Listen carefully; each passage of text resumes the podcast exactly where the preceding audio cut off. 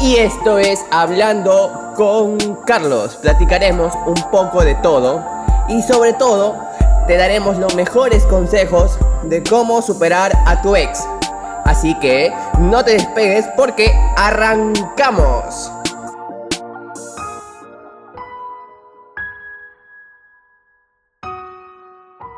Hola chicos, espero que estén muy bien. Hoy Hoy no habrá un tema de desamor ni de cómo superar a tu ex. Hoy solo quiero hablar con ustedes de algo que me pasó en esta semana, justo el día del podcast anterior. Y sé que no es propio de esta temática de podcast, ni de las secuencias que les prometí. Pero es algo que estoy queriendo comentarles como tema de terapia para mi superación personal y espero que me entiendan y espero que logren sentir lo que yo siento. Y bueno, comencemos. E, esta noche hablaremos acerca de la gran pérdida. Se preguntarán por qué lo titulé así. Y pues lo puse porque en esta semana que recién acaba de comenzar, asesinaron a mi mejor amigo. Sí, y lo peor es que murió dos días antes de mi cumpleaños. Lo denominé así por él. He escuchado muchos casos en los cuales hay personas que odian a los animales, como otras que aman a sus mascotas como si fueran sus hijos. Y yo con el tiempo aprendí a valorar el amor y el cariño de las mascotas. Y creo que casi todo mi aprendizaje fue gracias a mi perro. Hola, soy Carlos Mesa y te invito a escuchar Hablando con Carlos. Escúchame a través de Uno en línea, en donde hablaremos acerca de cómo superar a tu ex. Bueno, les contaré mi experiencia y el por qué hasta el día de hoy me afecta la partida de mi perro. Desde muy pequeño siempre me gustó tener mascotas. Como sabrán, las he querido mucho a todas las que he tenido. Pero nunca había aprendido a valorar ese cariño a una profundidad más precisa, como él me enseñó a querer. Sin embargo, en este caso, eh, a comparación de mis demás mascotas en el pasado, los cuales estuvieron conmigo, eh, él era un poco más afectivo, o sea, era un poco más de que, bueno, ¿no? O sea, me hacía mucho más caso a mí. Mi perro no era de una raza definida, o sea, una raza como por ejemplo pitbulls o pastores alemanes. No, y sin embargo, era un, era un perro muy, muy cuidador, o sea, de la persona que, la que le criaba. En pocas palabras, ese perro, para mí, en mi vida, fue el mejor regalo que me dio mi familia. Yo no compré una mascota, porque soy de las personas que está en contra de la venta de animales. Mi perro se llamaba Jaco y fue un regalo de mi familia, de mi tía, porque me, veía mal, o sea, y, mi, mi, tía es una persona que adopta animales en la calle y Jaco es una persona de ellas.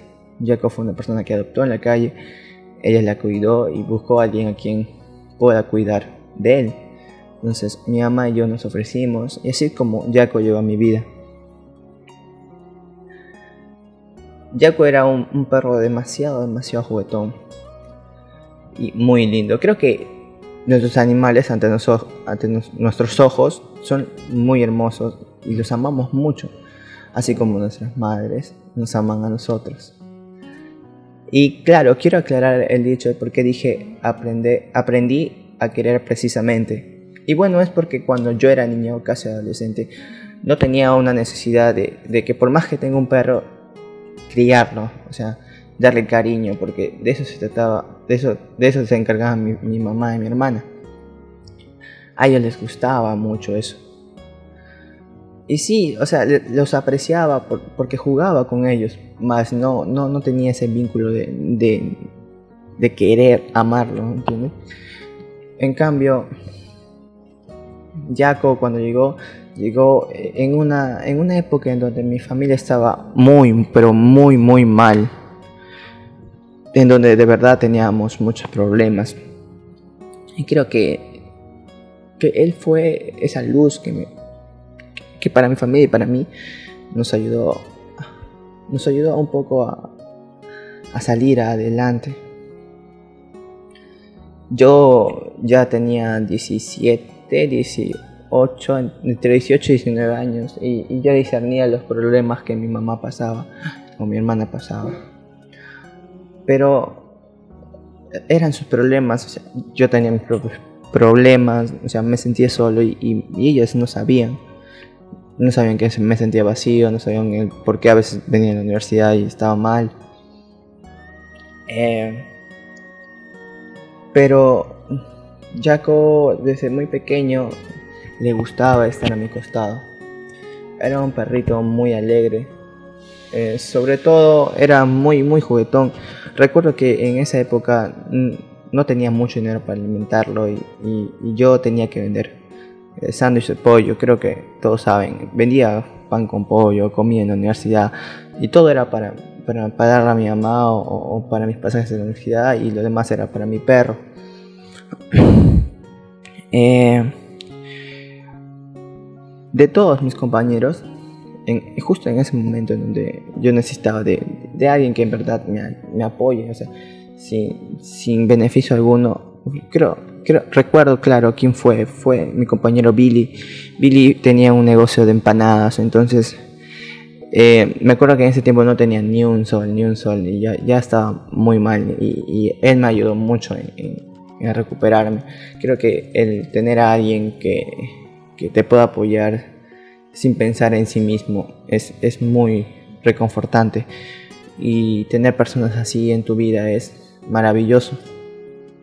Él creo que sabía de mis problemas, más no de, mis cosas muy a fondo yo en la universidad tenía un carácter muy pesado y, siempre lo he tenido. Pero nadie sabe el por qué yo era así antes. O sea, ahora he cambiado mucho. Eh, a veces cuando llegaba de la universidad a mi casa eh, me sentía muy mal. O sea, tenía muy pocos amigos, ya que la gran mayoría me detestaba. Eh, pero saben, siempre cuando llegaba a la universidad mi perro estaba ahí ustedes no les ha pasado que su perro les recibe por más de que trabajan y están en horarios ah, de muy noche? El perro es el único que te espera con, esa alegría de que por fin estoy volviendo a ver a mi dueño o a mi amo o a mi, a mi padre o no sé cómo ellos deben pensar, pero se alegran tanto de verte que, o sea, e, esa, esas ganas de que ellos quieran verte te hacen sentir vivo. Igual, cuando yo llegaba a la universidad yo disimulaba mis depresiones para que mi, mamá no se preocupara, ni mi hermano tampoco. Entonces lo que yo hacía era llegar a la universidad, botaba la mochila y me iba a la cama a dormir. Eh, después de eso, al ver que yo me iba a dormir a mi cuarto, mi perro se me venía a mi costado y se dormía acostado mío. Él, a pesar de todo, era muy obediente sabía que no debería subir a mi cama, entonces se ponía a mi costado y cuando me, me levantaba él estaba ahí mirándome, o sea, como que pidiéndome para jugar, para salir y así. Eh, él, él, él es como que el motivo en mi vida el cual me hace salir de la depresión, de mis propios caracteres, o sea, de mi propio yo en ese tiempo yo tenía una relación muy tormentosa cuando estaba en la universidad. Eh, y creo que en todo ese proceso, si no hubiese tenido a mi, a mi perro, no, no, no hubiera podido este, superarlo como lo superé. Eh, todos los que venían a mi casa conocían a Jaco mis compañeros de la universidad sabían cómo era. Normalmente cuando hacíamos cortometrajes, este, mi perro siempre salía en los cortometrajes y creo que todos son conscientes de eso. Siempre fue un perro muy noble con ellos, no les molestaba. Es más, era muy feliz, era muy alegre. Creo que eso contagiaba a los demás. Y, y, eso era lo que ese perro tenía de, de, especial a comparación de los demás, que siempre estaba ahí al costado mío, siempre estaba, siempre, siempre trataba de hacerme reír, siempre me daba mucho cariño. Como todos sus animales, ustedes, como todos sus mascotas, sus gatos, igual él, él era ese tipo de, de amigo que, que estaba ahí. Que a pesar de que discutía con los demás, yo venía y él estaba ahí. Tiempo después de, de tener a mi perro, creo que a los dos años le dio cáncer. Le dio cáncer y, y este, eso fue algo muy, pero muy frustrante para mí. Fue, fue muy triste. Eh, el hecho de que le detectaran esa enfermedad no sabía qué hacer. Yo no quería que nadie supiera eso. E hice todo para salvarlo. Creo que hice una parrillada. Eh, y lo bueno fue que al final, al final de todo, este hizo sus quimioterapias y este, se pudo salvar. Obviamente que la consecuencia de que tuviese esa enfermedad de cáncer este, era que para que no vuelva a tenerlo, y esta vez yo lo tenía, lo iba, a matar, era castrarlo. Por eso es que cuando venía a mi casa y antes, este, después de la enfermedad, eh, el perro no tenía bolitas atrás, entonces yo lo llamaba Jaco sin huevos. Entonces, era chistoso porque tú veías como yo lo trataba y decía, oh, Jaco sin huevos o Jaco sin bolas, ¿no? Pero pronto, poco a poco se empezó a recuperar y empezó otra vez a ser el perro de, siempre.